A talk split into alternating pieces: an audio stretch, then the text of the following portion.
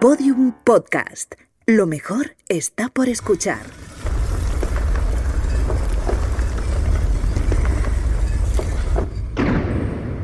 Dentro de la pirámide. Con Nacho Ares. Podium Podcast.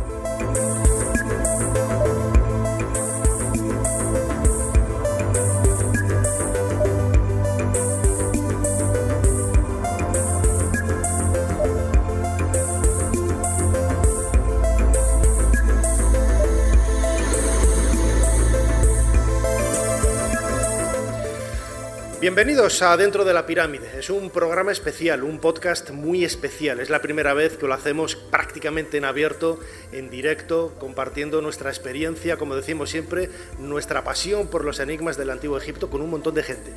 Quería dar las gracias a Estación Podcast y este Festival Iberoamericano de Creación Sonora por haber contado con nosotros para poder participar, como decía ahora, compartiendo eh, nuestro podcast dedicado al Antiguo Egipto con un montón de gente aquí en esta sala de la quinta planta del Círculo de Bellas Artes en pleno corazón de Madrid.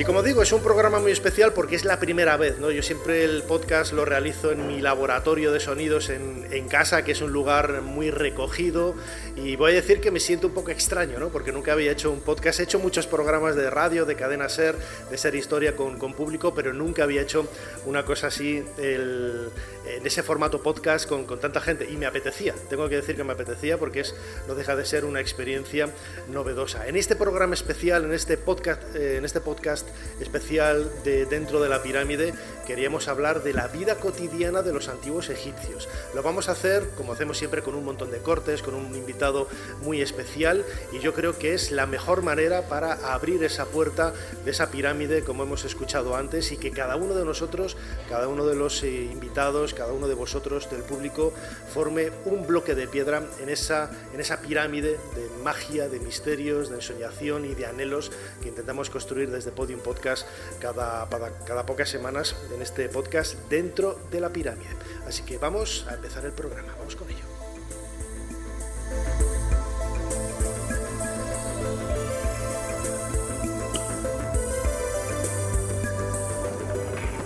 Está lamentándose toda la noche. De ese modo no puede devolver la vida al faraón.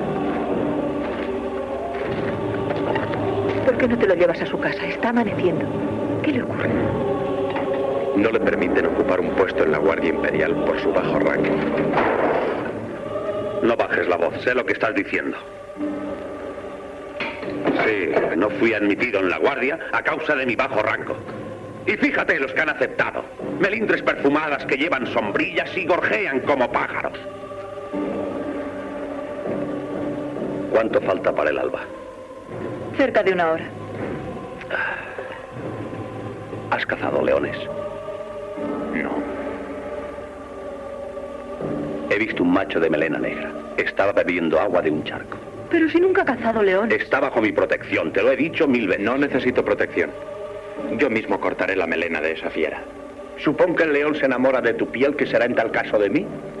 Busca un amo a quien robar con más dinero que yo. Sinue, por favor, sé prudente. Para pagar todo. Sea como dices, mi señor. Adelante, vamos antes de que te convenza. Así fue como perdí el ojo cazando leones. Hijo de un quesero, qué vergüenza.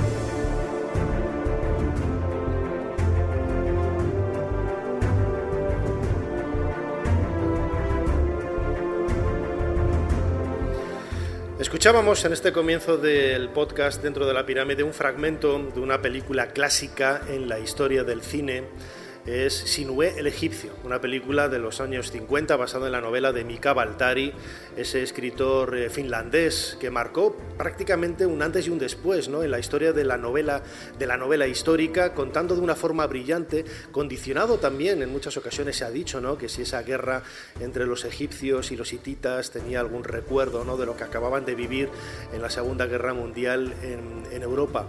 Yo creo que es una de las mejores novelas, eh, como decía ahora, marcó un antes y un después en la historia de la literatura y esta literatura llevada al cine, ¿no? con esos grandes escenarios, esa recreación realizada en el, en el mundo de Hollywood que realmente se separa mucho ¿no? de lo que es eh, la, la realidad eh, arqueológica de lo que fue Egipto, pero nos invita, que es lo que he dicho yo siempre, no hay película mala, no hay libro malo, de todo se puede aprender porque siempre se generan esas inquietudes para que uno mismo vaya a buscar, ahora hay herramientas muy valiosas a través de, de Internet, de otros medios o los simples libros, documentales de televisión o incluso juegos de ordenador muy útiles, toda la saga de Assassin's Creed, por ejemplo, el juego dedicado al, al antiguo Egipto es realmente extraordinario para adentrarse como decíamos al principio, en esa vida cotidiana de los antiguos egipcios, que es un poco a la que queríamos dedicar este podcast de dentro de la pirámide. Y quería, quería compartir estos minutos de, de podcast pues, con un buen amigo, nos conocemos desde hace más de 30 años, él es eh, José Miguel Parra, egiptólogo. José Miguel, bienvenido a Dentro de la Pirámide. Bien hallado, Nacho, como siempre. Bueno, fíjate que el, lo decía yo ahora, ¿no? Hemos crecido juntos, siempre, siempre nos ha unido esa fascinación por, por el mundo de, los faraones y en esta película ¿no? de, de Mika Baltari, me imagino que como yo la, verías eh, siendo, siendo un crío, es, estarás conmigo, ¿no? una forma de acercarse a la realidad cotidiana de los antiguos egipcios, muy edulcorada, muy de Hollywood, pero bueno, que genera ese interés. ¿no? Genera, genera esas ganas de ver, esas ganas de, de, estar viendo Egipto, de saber cómo eran los egipcios, que al fin y al cabo es lo que, lo que nos importa. Los faraones venciendo a los hititas o los hititas venciendo a los faraones está muy bien, pero a la gente lo que le gusta es ¿y estos señores qué hacían los fines de semana para divertirse? Eh, ¿Dónde iban a cortarse el pelo? ¿Les gustaba? ¿Tenían cerveza? ¿Se podía tomar una, una, cañita uno después de trabajar? Ese es el tipo de cosas que, que de verdad son divertidas de investigar. Claro, una de las recreaciones que se hace precisamente en, en, la película, en esta escena que escuchábamos ahora, ¿no? donde los protagonistas estaban en una taberna, en el antiguo Egipto había tabernas, no había internet, no había revistas, no había libros, no había cines, pero no tenían WhatsApp, pero tenían otras formas de entretenerse. Sí, bueno, las, tabernas en el Antiguo Egipto es una cosa curiosa porque solamente las conocemos desde el, desde el Reino Nuevo, que es cuando Egipto se abre al mundo y está en contacto con el mundo sirio-palestino, por así decirlo. Y son lugares curiosos porque están relacionados sobre todo con la, con la prostitución, curiosamente. ¿no? Pero además tenemos muchos textos eh, donde se habla y, regañan los profesores de los escribas, regañan a los escribas que han descubierto, que llegan de provincias, ya han descubierto esa maravillosa, de esa maravillosa vida que tienen las, las capitales y les dicen no vayas allá, no te emborraches, no bebas vino, porque al final todos se ríen de ti, acabas en el, en el suelo rodeado de tus vómitos, lleno de polvo, te han echado de la, de la discoteca, en este caso de la, de la, taberna. No hagas esas cosas, sé un buen escriba, estudia como Dios manda. Además, esa, esa literatura ¿no? que nos acerca, lo comentabas ahora, nos acerca a conocer un poco el, el, mundo de, de, esa realidad, ¿no? incitando a la, a la gente que aprendiera a escribir, porque si tú eras escriba, si conseguías estudios, claro, lo decimos ahora, no es algo que nos han repetido los padres prácticamente desde, desde niños, pero tener estudios permitía no solamente adquirir una educación, sino pues, eh, alcanzar puestos de, de, de, trabajo, incluso en la administración, incluso llegar hasta ser divinizado, ¿no? como le sucedió a Imhotep, una persona que nació en una familia modesta y empezó desde abajo. Sí, esa es un poco la, la, historia que se cuenta. Si tienes estudios, estamos hablando de que en el Antiguo Egipto tener estudios es aproximadamente entre el 1 y el 10% en los momentos máximos de, de educación, eh, sabían leer y escribir. Y los que sabían leer y escribir no siempre sabían leer y escribir. Algunos escribas de, de baja categoría lo más que sabían hacer era los problemas que les habían enseñado. Es como mi profesor de matemáticas en el colegio.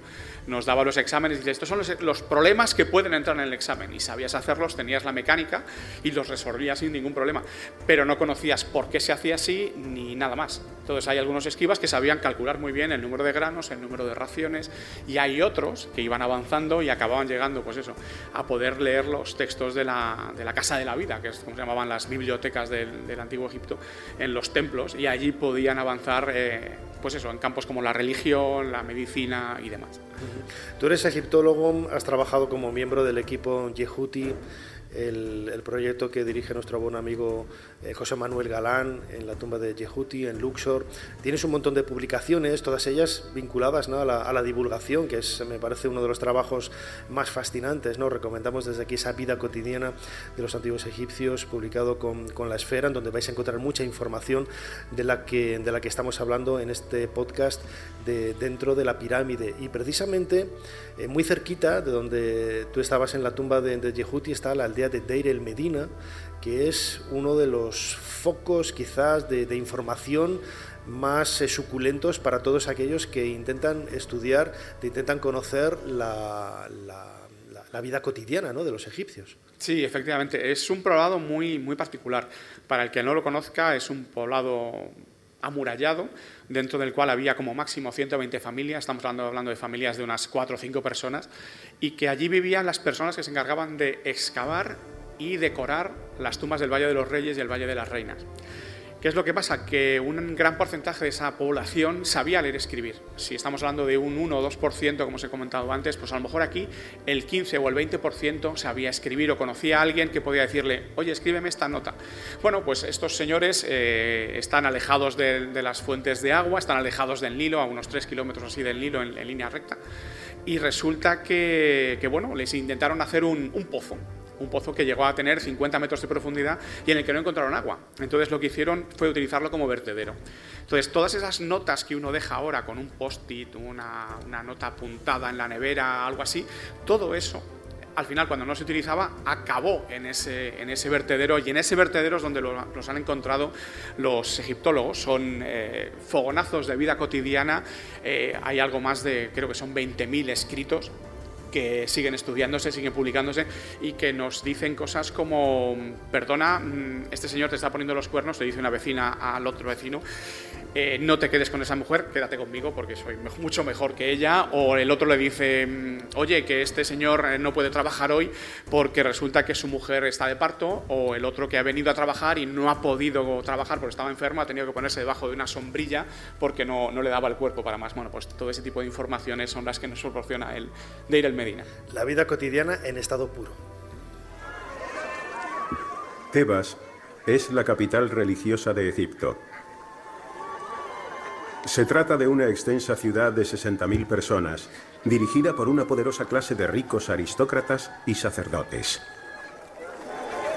Amenpanufer es un trabajador mal pagado, pero también es parte de un submundo que está corrompiendo a la ciudad sagrada.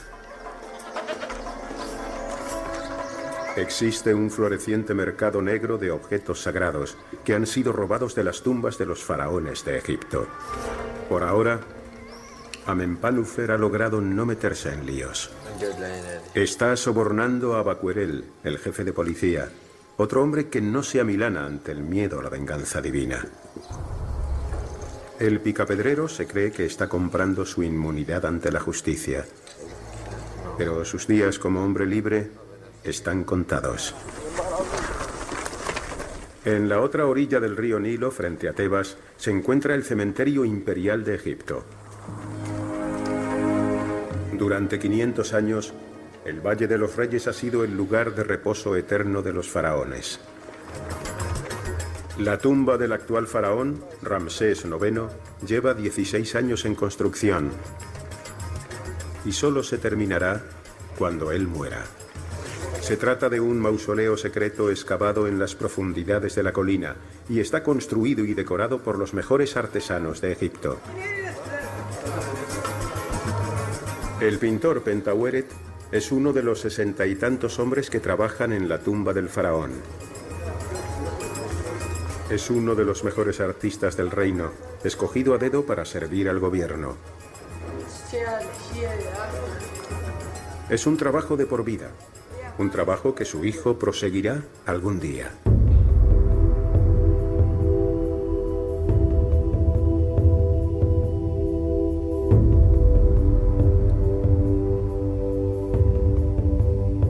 Dentro de la pirámide, con Nacho Ares, en Podium Podcast.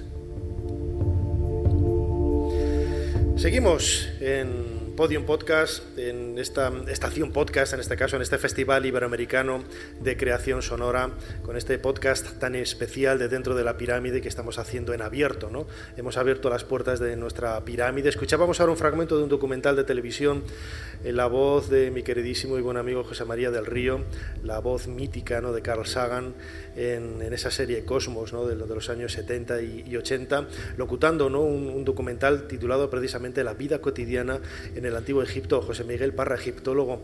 Escuchábamos la historia de esos trabajadores y también de esos saqueos. ¿no? Siempre hemos idealizado el momento en el que, como decía Heródoto, ¿no? Eh, los antiguos egipcios eh, son el pueblo más religioso de, del mundo antiguo.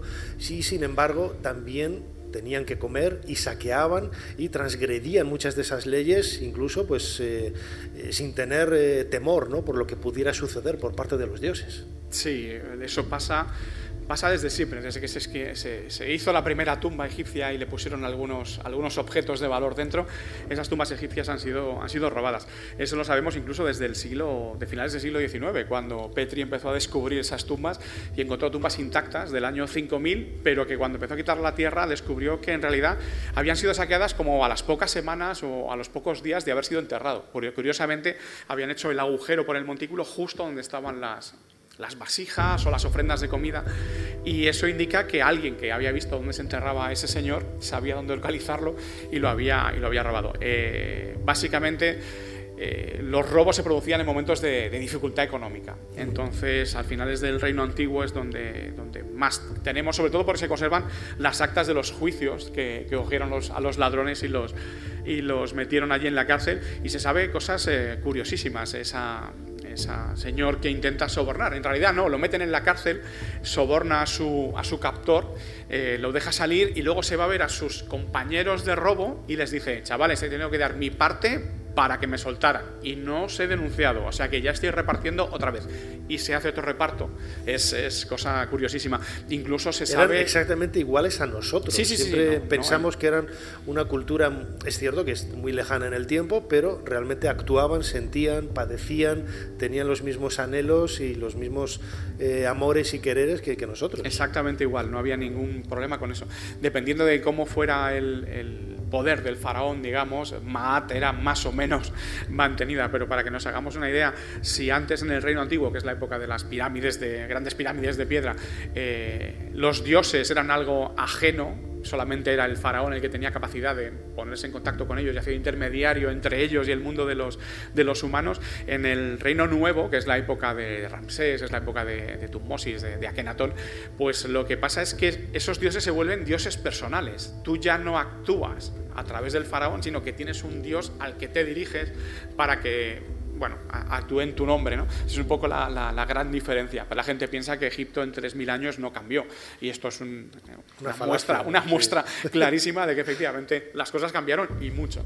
Además, el, en el mundo funerario, quizás lo he comentado muchas veces aquí dentro de la pirámide, ¿no? en el podcast, la idea que tenemos del antiguo Egipto, eh, de ese apego al mundo funerario, de ese apego quizás a todo lo necrofílico, viene dado también por la realidad que hemos encontrado en, en las tumbas tumbas. Claro, es lo primero que se excava en Egipto son tumbas que nos permiten también conocer la cotidianidad, porque ellos se hacían enterrar con muchos objetos empleados en su vida, en su vida diaria real, e incluso algunos construidos o manipulados, mejor dicho, manufacturados ex profeso para ser empleados durante toda la eternidad. Y esto los lo único que nos quiere decir, ¿verdad, José Miguel Parra?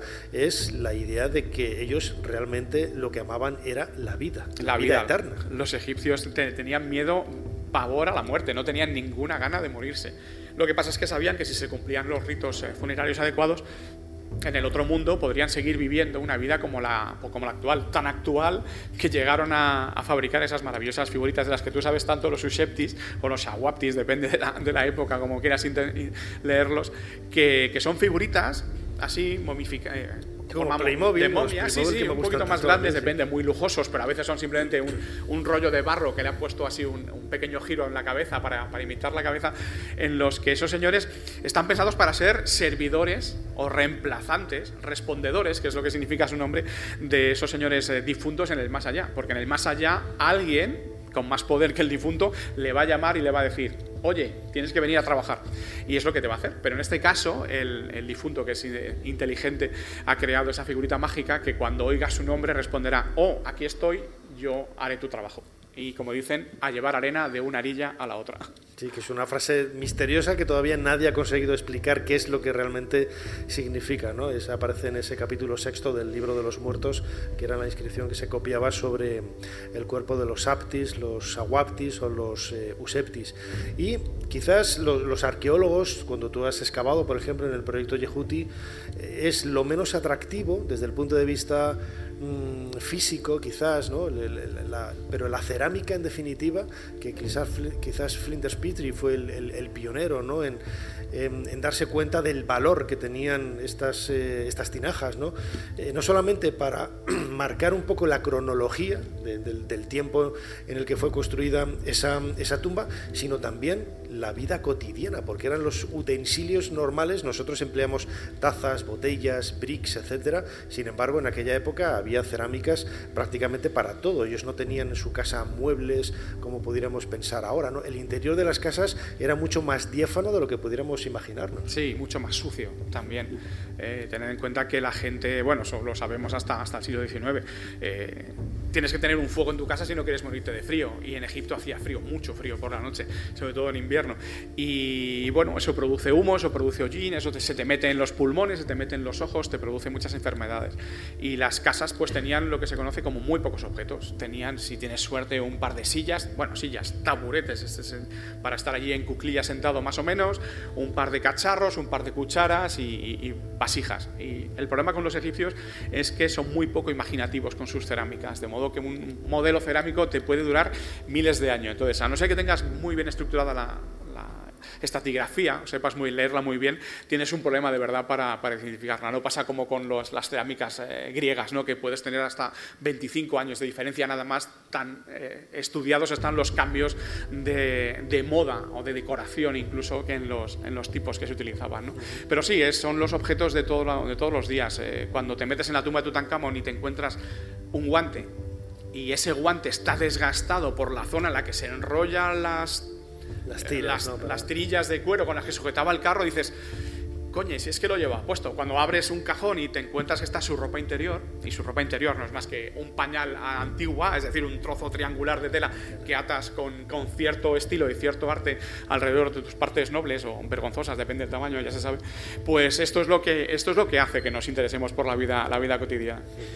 Además, las, las, casas propiamente dichas, antes hablábamos de la aldea de Teriel Medina, ah, las, las, viviendas que han llegado hasta nosotros eran muy pequeñas, ¿no? Incluso Mm, recuerdan eh, mucho eh, también casas de, Andalucía, por ejemplo, con ese lucido de color blanco y calles muy estrechas para no dejar el, paso del sol y que hubiera sombra y no, no tener eh, tanto problema con el, con el calor, sobre todo en la época, en la época estival. ¿no? Pero la estructura interna es apenas una especie de, saloncito de entrada, un dormitorio, una habitación y una cocina. ¿no? Y gran parte de la vida se hacía incluso en la, en la terraza, en la parte, en la parte superior. Sí, precisamente por eso.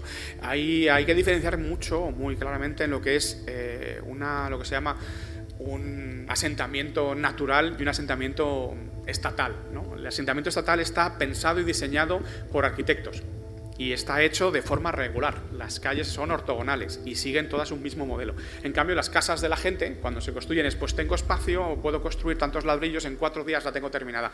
Y van creciendo de forma orgánica y tienen forma pues extraña, pero que además es la forma adecuada porque lo que hace es que se crean muchas sombras y eso favorece que sea un, habitable, un lugar más habitable. ¿no? En cambio, las zonas de los, de los poblados, como diré el Medina, estaban bastante regulares. Lo que pasa es que según se iban construyendo, los mismos trabajadores las iban modificando. Partiendo de un modelo único, al final todas las casas acaban siendo diferentes y, personalizadas.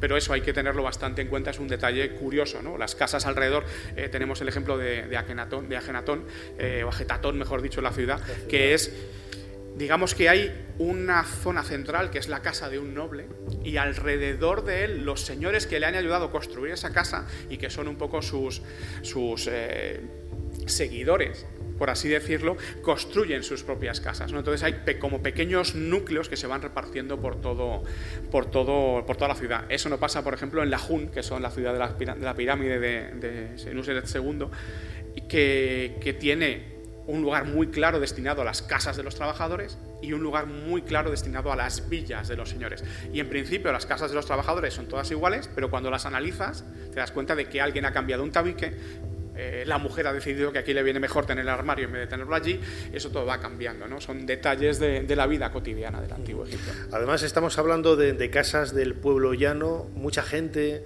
me, escribe ¿no? a través de, las redes sociales, a través de, la página web o del canal de YouTube dentro de la pirámide y nos pregunta por los grandes palacios. ¿no? Y claro, tenemos que decir que no han llegado prácticamente hasta nosotros. Está el Palacio de Amorfis III en, en, Malcata, está el de Ramsés III en, Medinet Habu, pero por una sencilla razón. Nos imaginamos, ¿no, José Miguel, que los eh, edificios sagrados están construidos todos de piedra, porque eran edificios pensados para la eternidad, y pensamos que los palacios, como o las casas convencionales, como hacemos nosotros en la actualidad, están eh, levantados con, con piedra, y no es así. Utilizaban el adobe porque ellos pensaban ya incluso incluso los grandes palacios, que, estos, eh, que estos edificios eran prácticamente perecederos, ¿no? y es la razón por la que hoy prácticamente no conservamos ningún palacio. En efecto, las casas eran todas de adobe. Es un material bastante fastidiado porque en invierno te da frío y en verano te da mucho calor, pero es cierto, además era casi todas estaban, algunas se podían encalar, algunas tenían, como se ha descubierto en Telelamarna tenían un pequeño vano de color alrededor de la puerta, de las ventanas, pero, pero poco más. Eh. La verdad es que las casas en el Antiguo Egipto debían ser bastante, bastante pobres a la hora de verlas. Sí, sobre todo eh, en comparación con los templos, que sí eran de piedra y sí estaban de verdad encalados. Pero además no solamente eso, sino además con colores, las pinturas, las, los relieves con colores muy vivos. ¿no?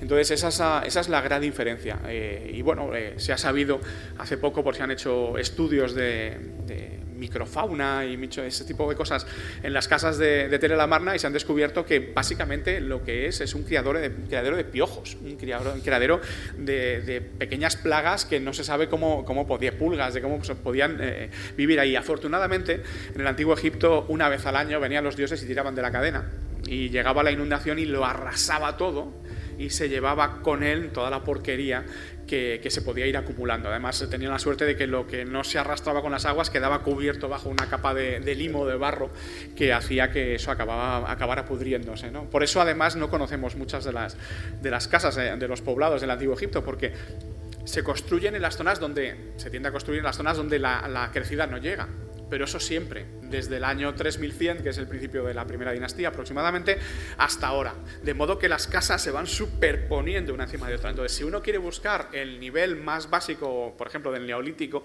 tendría que atravesar varias casas con señores dentro que de verdad no les gusta que les sacas agujeros en el salón.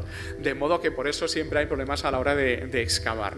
Además, hemos escuchado, ahora escucharemos otro fragmento de la película de Sinué, el, el egipcio, ahí, por ejemplo, en ese encuentro que tienen los protagonistas, ¿no? Esinue con, con Jorenjeb delante del faraón Akenatón, vemos un palacio enorme con un salón absolutamente diáfano, ocho veces esta sala donde estamos haciendo el podcast de, dentro de la pirámide con columnas enormes. Y sin embargo ves la sala del trono del templo de, eh, mejor dicho, bueno, del palacio de Amenofis de Ramsés III en Medinet Habu, lindando a su, a su templo funerario. Y es una habitación, no exagero, a lo mejor de de 20 metros cuadrados con un par de, con un par de columnas Y, nada que ver con la, ideal, la idealización que tenemos ¿no? de esos lugares tan, tan, tan enormes. Sí, en este caso es una cosa muy curiosa porque el faraón en ese momento sí que era considerado más dios que antes y lo que intentaban con esa sala diminuta era verlo como si fuera una estatua. Entonces, las estatuas egipcias eh, os las imagináis ahora mismo y la estáis viendo sobre todo como muy cúbicas cada una pensada. Bueno, están hechas así por un motivo muy concreto. Es que a los egipcios no les gustaba verlas alrededor, les gustaba verlas de frente, de lado o si puedes, de espaldas, pero nunca girando alrededor. Entonces, el faraón sentado en su trono, concretamente así, entraba por un lateral, un señor lo veía de lado. Oh, maravilla, he visto al faraón, giraba, mientras el giro estaba entorpecido por una columna, porque tenía columnas a los lados, giraba, lo veía de frente, hacía sus grandes flexiones, se maravillaba de que el faraón se dignara a estar con él respirando el mismo aire, volvía a girar otra vez con la, la visión tapada por una columna, seguía viéndolo y luego retrocedía. Y eso parece, el faraón es básicamente una estatua de un dios en la tierra. Por eso es diferente a cómo nos lo imaginamos ahora. ¿Qué estáis haciendo? Dejadle en paz. Basta ya. Fuera, fuera. ¿Te has hecho daño? No, ¿Dónde vives? ahí. Todd, Hijo mío, no me pasa nada. estás herido. No es nada, fue porque a unos tontos no les gustó mi cruz. Te llevaré a un médico. ¿Puedo ayudarte?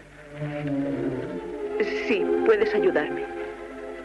Escucha, hijo mío, este es Sinué, un famoso médico. Voy a buscar lino para los vendajes. Yo iré. Merit. Después de tantos años. Te tuve siempre presente en mis oraciones. Estoy muy agradecido a tu Dios, si es Él quien nos ha vuelto a reunir. ¿No quieres pasar? ¿Sabías que era la casa de mi padre? La vendía muy barata y necesitaba un sitio donde vivir. ¿Tú y tu esposo? No me he casado. Aquí están los vendajes, madre.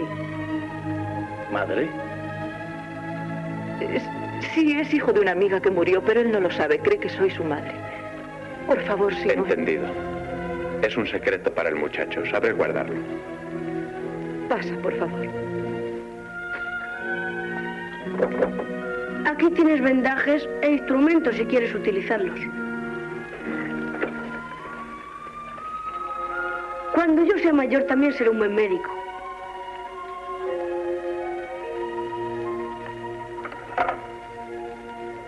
Espero que los utilices con más dignidad que yo. Siéntate ahí. Sujeta el vendaje. Quizá te haga daño. No tengo miedo.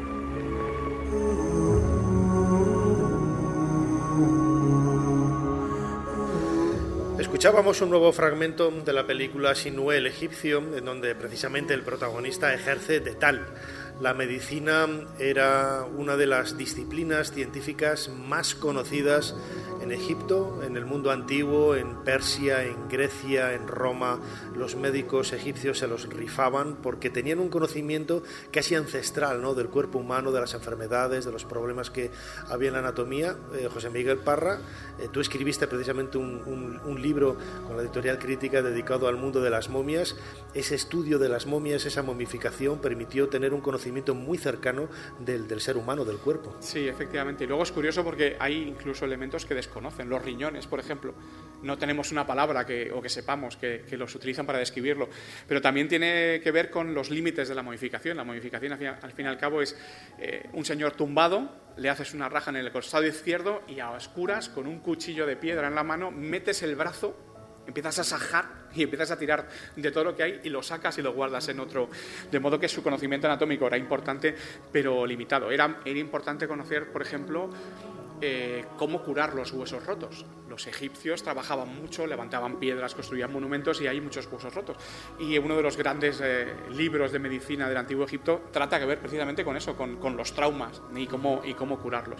De modo que sí, es eh, un elemento muy importante en la civilización egipcia, tanto que, para hacernos una idea, el, rey Tita le pidió a Ramsés una, escribe una carta que es curiosísima, nos da una idea bastante clara de cómo era este personaje. Le dice, oye, que tengo a mi hermana que no tiene hijos, que, que por favor que me mandes un médico y la estatua del dios y yo creo que conseguiremos que tenga hijos. Y Ramsés, que no tenía pelos en la lengua o era un bruto de narices, le responde, ¿Tu, hermana? ¿Tu hermana? Tu hermana tiene 60 años. Yo lo sé porque la he visto y la conozco. Es imposible que tenga hijos. Eso sí, si el dios de la tormenta, que es el dios de los Hitita, y el dios Ra lo desean, podrá tener hijos. Yo te mando al médico y te mando la estatua. Pero, tío, que lo sepas, no va a tener hijos.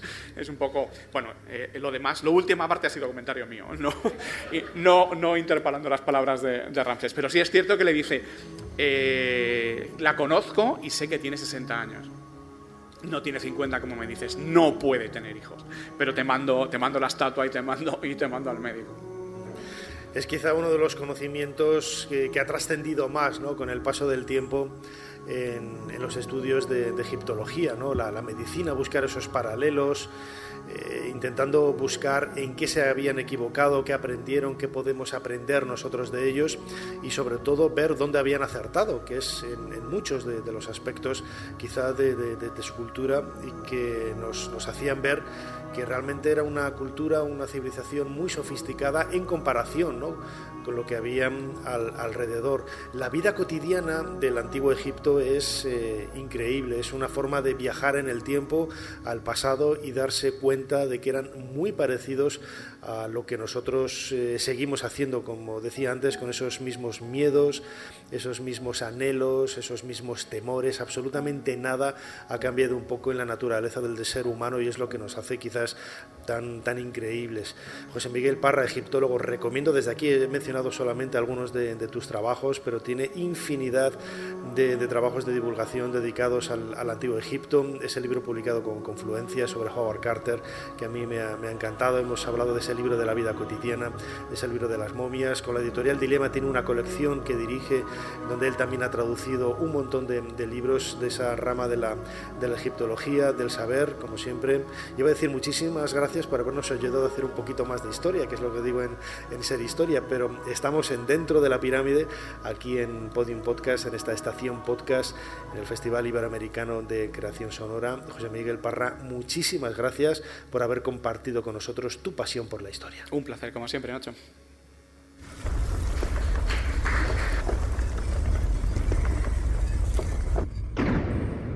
Dentro de la pirámide. Con Nacho Ares. Podium Podcast.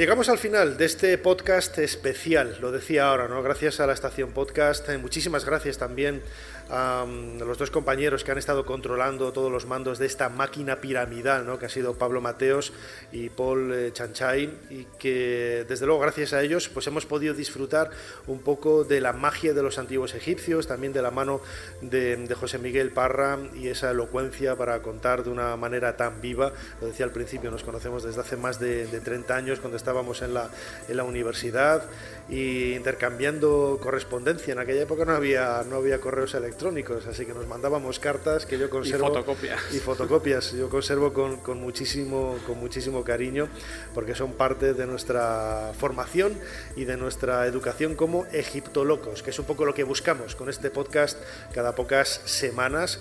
Os invito a seguir escuchando, suscribiros al canal, no os olvidéis también de ese canal de, de YouTube dentro de la pirámide, un canal homónimo donde vais a tener un montón de temas complementarios de este podcast con imágenes increíbles todos los domingos a las 8 de la tarde, hora de Madrid. Tenemos un programa o un directo en streaming y solamente una vez más me queda dar las gracias a todos los presentes y a todos los seguidores de Dentro de la Pirámide. Soy Nacho Ares y cerramos la pirámide. Muchísimas gracias a todos.